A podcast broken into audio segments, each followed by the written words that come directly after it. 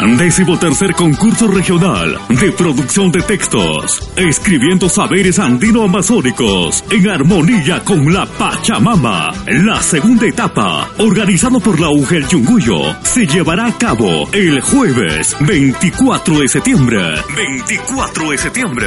En la institución educativa primaria 70.232 Yunguyo. 70.232 Yunguyo. A horas 10 de la mañana participan niños y niñas de segundo, cuarto y sexto grado de educación primaria. Un niño en castellano y un niño en lengua originaria. Inscripciones hasta el 22 de septiembre con los especialistas de educación primaria.